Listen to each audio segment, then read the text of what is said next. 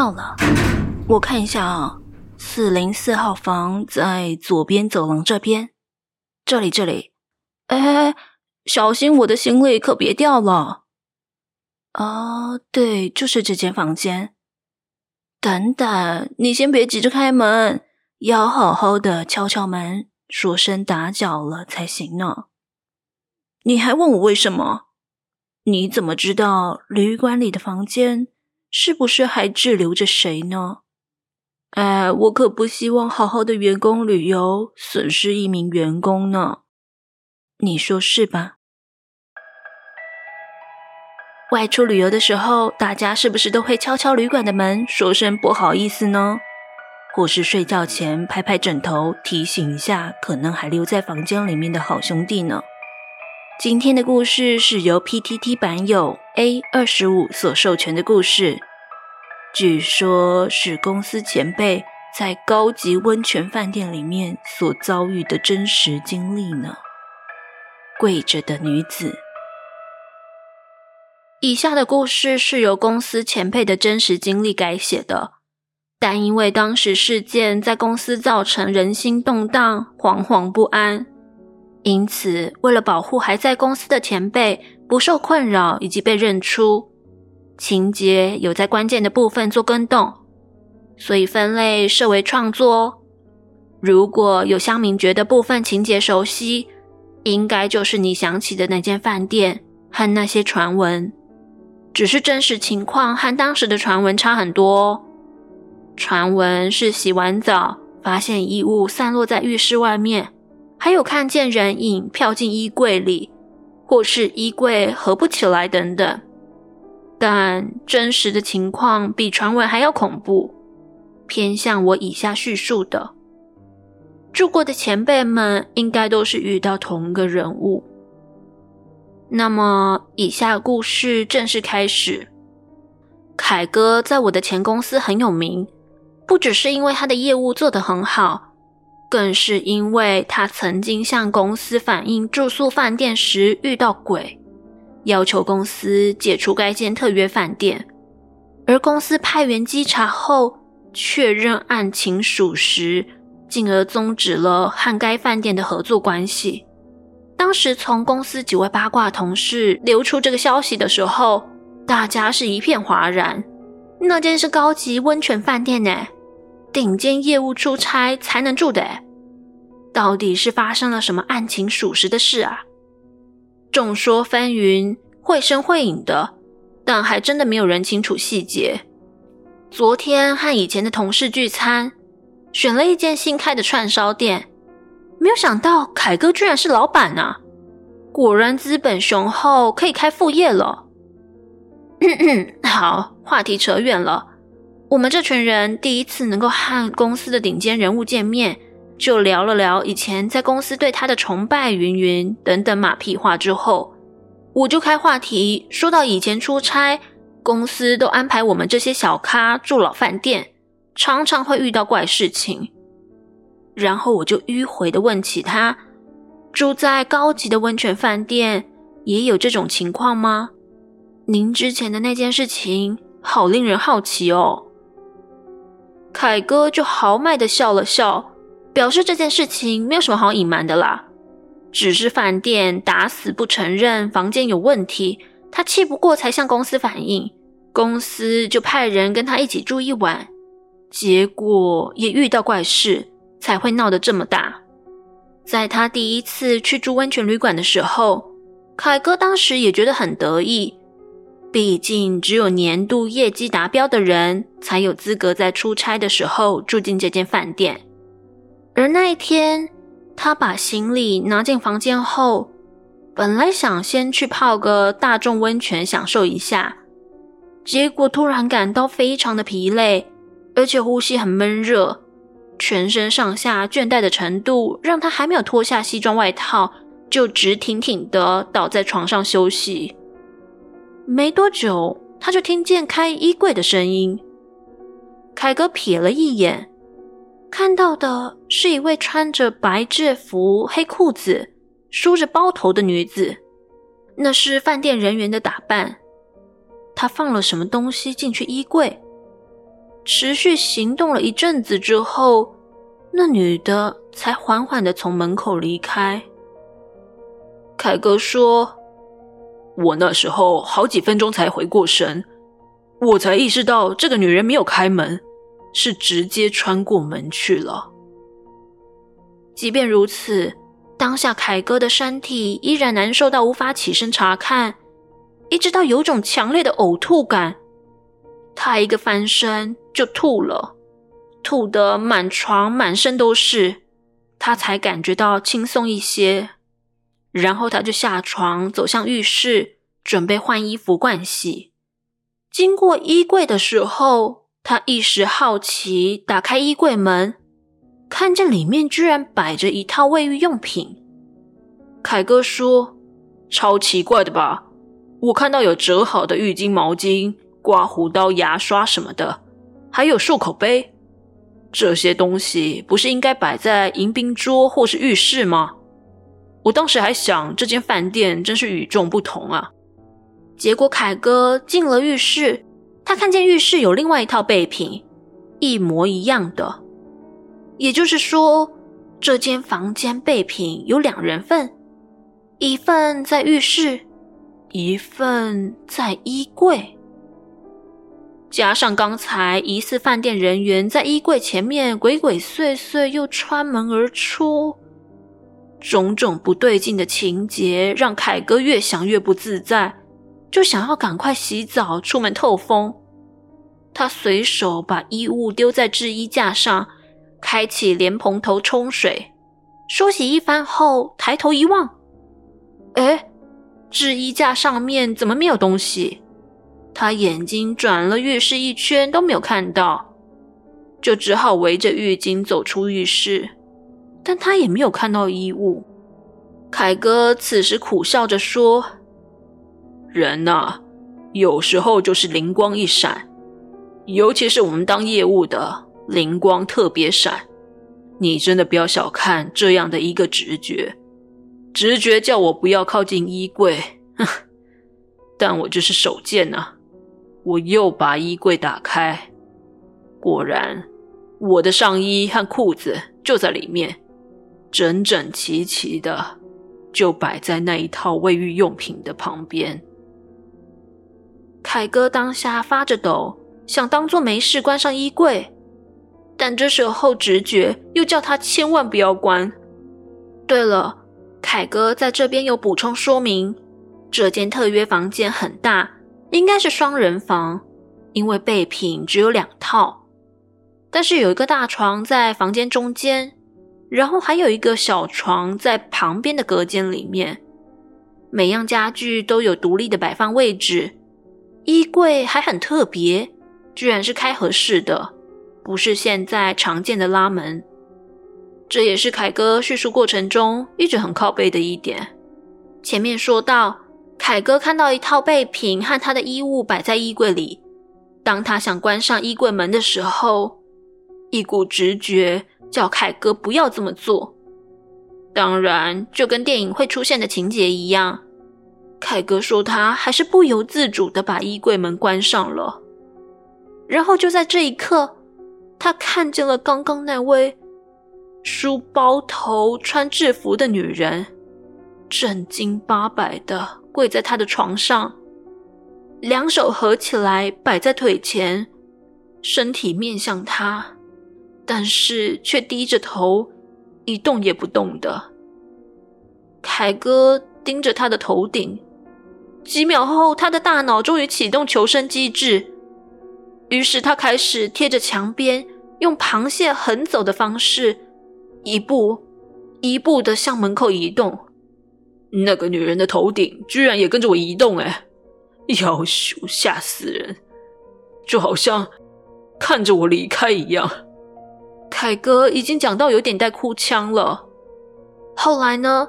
那女人有抬头还是站起来吗？我问。凯哥说他不知道，因为他冷汗直冒，走到差点脚抽筋，但还是顺利的用螃蟹横走的方式离开房间了。而且他赶紧去通报柜台的饭店人员，这边他说是用质问的方式问柜台人员为何有人员进入他的房间。当饭店人员看到衣柜里面的卫浴用品和凯哥的衣物的时候，饭店人员满脸震惊，却深吸一口气，然后用最平和的语气说：“要帮凯哥升等到最顶级的温泉套房。”凯哥还想说：“奇怪，不用向上级报备吗？”饭店人员请凯哥先去贵宾室休息。他的行李、衣物等等，待会将会由专人移到升等房间。总之，他们以平和却不容拒绝的行动，半强势的将凯哥请到贵宾室去了。这是凯哥第一次遇到那个女人。凯哥以业务敏感的神经，觉得事情并不单纯，但饭店始终回答房间没有问题。给了个可能空调坏掉，让凯哥身体不适，所以做噩梦了吧之类的解释。凯哥当然不能接受，于是他很努力的在隔年把业绩做好做满，争取出差时再去住温泉饭店的机会。然后类似的情节又再发生一次。这边我快速的描写一下情节：凯哥很累，瘫掉。衣柜打开，瘫在床上的凯哥隐约看到书包头的女子。他再度向柜台人员质询，而饭店表示房间不可能有问题。因此，凯哥正式向我们公司申诉。而负责签署特约饭店的内勤员工叫做舒伟，公司就指派他跟着凯哥到有问题的房间住宿一晚，并做详细调查。凯哥说，见面的时候，舒伟兴奋的跟什么一样。虽然入住之前，舒伟就提出一堆作战策略，但凯哥只冷冷的回复：“如果一进房间觉得非常疲累，他绝对要马上离开。”当天，凯哥和舒伟踏进房间，空调清晰，光线充足，两人神清气爽的。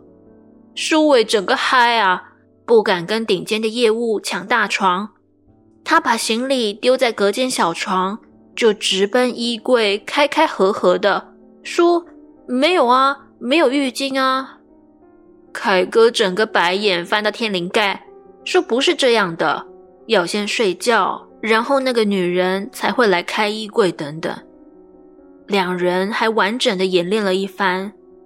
到了晚餐的时间。舒伟终于冷静下来，说要去吃晚餐，问凯哥要不要一起。凯哥此次真的觉得精神还不错，细看这个房间又宽敞又明亮的，跟前两次来住的感觉都不一样。他天真的以为饭店应该是派人来处理过了吧，于是他就跟舒伟讨论要搭计程车去夜市买知名卤味。再带些啤酒，晚上好好的泡温泉，喝酒配菜。要离开房间的时候，凯哥想将西装脱下，换穿休闲一点的衣服再出门，于是就叫舒伟先下楼，请柜台叫车。结果舒伟叫了车，却苦等不到凯哥。计程车都来到饭店大门了，大牌业务员就是不出现。他抠凯哥的手机也都不接，于是他就跟柜台接电话打内线，连续响了好几声。舒伟正想挂掉内线，电话被接了起来。一开始还没人说话，舒伟自顾自地说：“哎，凯哥，计程车到很久了，请您快点下来啦。”结果舒伟听见一个女人。用低声的气音回答：“嘘，他在睡觉。”然后女人就安静的挂掉电话。舒伟吓到，把内线丢回柜台，直呼出事了，出事了，连忙上楼，急奔回房间。当舒伟开门的时候，他亲眼看到一个人影走进衣柜里面，衣柜门还啪一声关上。而凯哥穿着西装瘫在大床上，表情非常的狰狞痛苦。凯哥回忆道：“当书伟走出去，门一关上，他正想脱西装，就一阵天旋地转，疲惫到完全不能思考。然后他知道自己又瘫在床上了，隐约又听见衣柜门打开的声音。再来就是舒伟大呼小叫的声音。这时候他才真正清醒过来。虽然舒伟没有直击制服包头女子。”这仍然算是和那个女人交手的第三次。事不过三，他绝对要公司和这间特约饭店解除合约。当然，舒伟在背后泪眼汪汪地表示赞成。这就是后来公司收到舒伟缴交的报告书，认为问题房间查核属实的部分。最让我讶异的是，凯哥说公司为求谨慎，还一一联络曾经出差。而入住该房间的顶尖业务，发现大多数人都表示房间很怪，轻微的仅听到衣柜的开合声，中等程度的有些人看到影子进入衣柜，严重一点的跟凯哥一样，看到衣柜出现奇怪物品，或是看到制服包头女子，而且几乎都是呈现跪姿。舒伟听到女人接电话，则是唯一的一件。但最高级的是，没错，凯哥也没有想到还有最高等级。有一位业务跟公司说，他习惯睡单人床，所以入住当天直接去隔间的小床睡。结果发生让他难以想象且极度恐惧的事情，他是靠着意志力才没有崩溃。所以，到底是发生怎么样的事情？凯哥很愤怒地表示，公司不肯说，说要保护那位业务。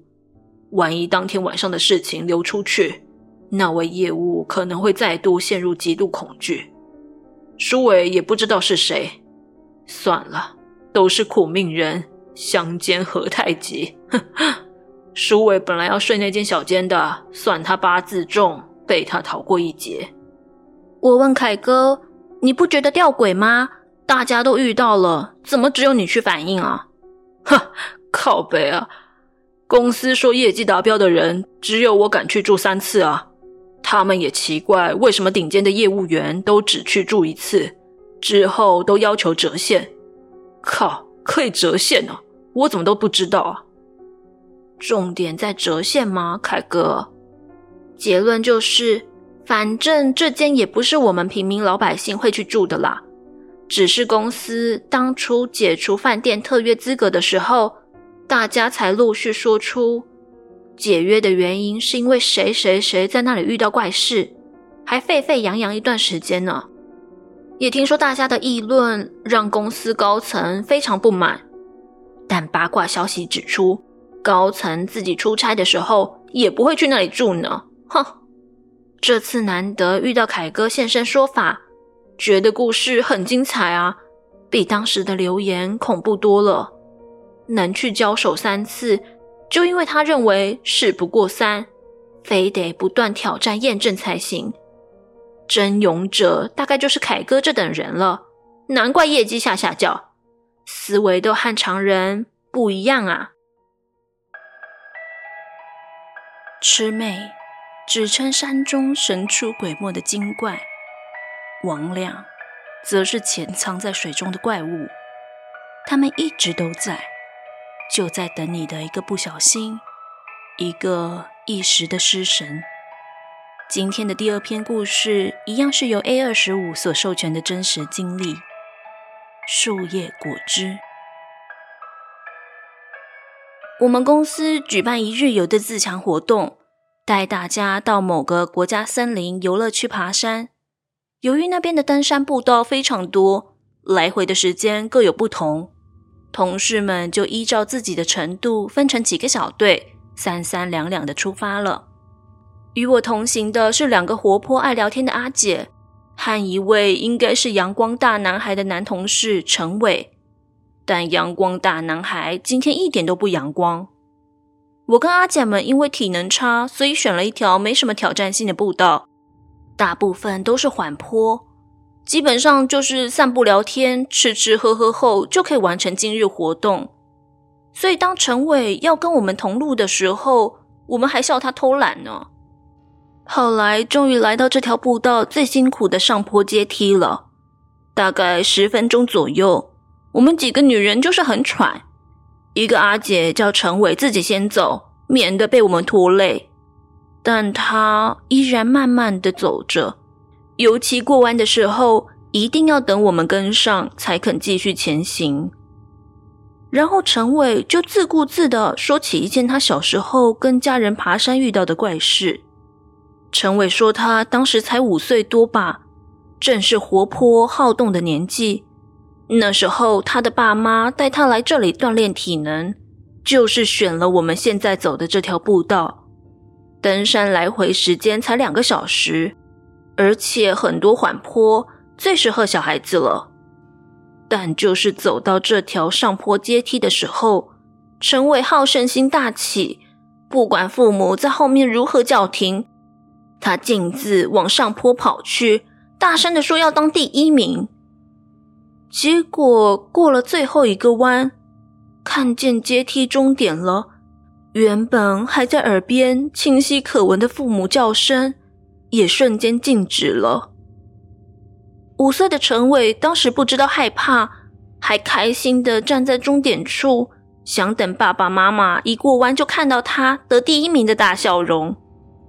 结果他迟迟没有听见一点人烟气息。后来不知不觉，阳光就暗了下来，一阵风吹得树叶沙沙的响着。古道边巨树林立，正当陈伟想靠着树干坐下来的时候，有一个光头小孩从过弯处跳了出来，手里好像还端着一样东西。一看见陈伟就咧嘴笑，用一种奇怪的走路姿势，有一点小跳跃的方式，捧着手里的东西来到他面前。这个光头小孩站着的时候，和陈伟差不多高，手很长，脚膝盖微弯，脸上和四肢上有很多青筋，全身的肤色灰灰白白的，有点皱巴巴，就好像过敏脱皮一样。而且奇怪的是，他没有穿鞋子，衣服像脏掉的破布一样裹在身上。陈伟回忆说。那个小孩脸的状态像是老头子，走路的姿势像猴子，看起来十分诡异。但一说话，确实是小孩子的声音没有错，所以陈伟并没有太多戒心。你要不要喝树叶果汁啊？原来光头小孩手里端的是一杯果汁，他伸手就把杯子塞到陈伟手上。陈伟说。杯子好像泥巴捏成的，凹凸不平，里面装着绿色混浊的液体，发出一股很浓郁的香味，就是类似果汁的味道。你要不要喝树叶果汁啊？说着同一句话，光头小孩细长的手还往杯子推了几下，好像鼓吹着陈伟喝。陈伟说：“他心里莫名的想喝这杯果汁，不是因为口渴了，而是这杯树叶果汁闻起来很香甜，让他有股非喝下去不可的冲动。可是他的手却举不起来，有个力量压着他的手腕，让他动不得。光头小孩神情变得有点急躁，他指了指陈伟手腕上的一串木质佛珠，要陈伟先拿下来。”拿下来就可以喝树叶果汁了。只是陈伟的手就是僵在那里。后来他感觉手指麻麻的，一时抓不紧，手里那杯树叶果汁就掉在地上，洒了出来。陈伟呆呆的盯着那打翻在地的果汁，不知所措。光头小孩好似生气了，从嘴巴里面发出一声。突然间，陈伟耳边响起很多声音，说话谈笑的声音，脚步声，登山杖的声音，然后是他爸妈拍着他的肩膀说：“小孩子不可以自己脱队。”陈伟此时才回了神一样，往四周一看，自己仍然是站在阶梯终点处，没有错啊，但到处都是游客，与刚刚寂静无声的情况完全相反。地上也没有打翻的树叶果汁，都是些叶子、石头等等正常的物体。爸妈好像完全不知道刚才的情况，自然地牵起他的手往前走。没过多久，他们就回到主要的步道了。陈伟看着我们几个，比一比身后的过弯处，说：“你们看，那个弯会挡住人的视线，脱队先往前走的人，可能就等不到队友了。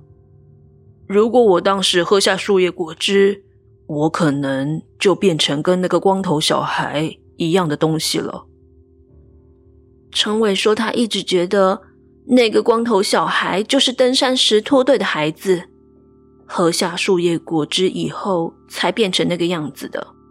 我一直把当时的佛珠收在身上。”陈伟拿出的那串小佛珠，好像饰品一样，挂在他的钥匙串上。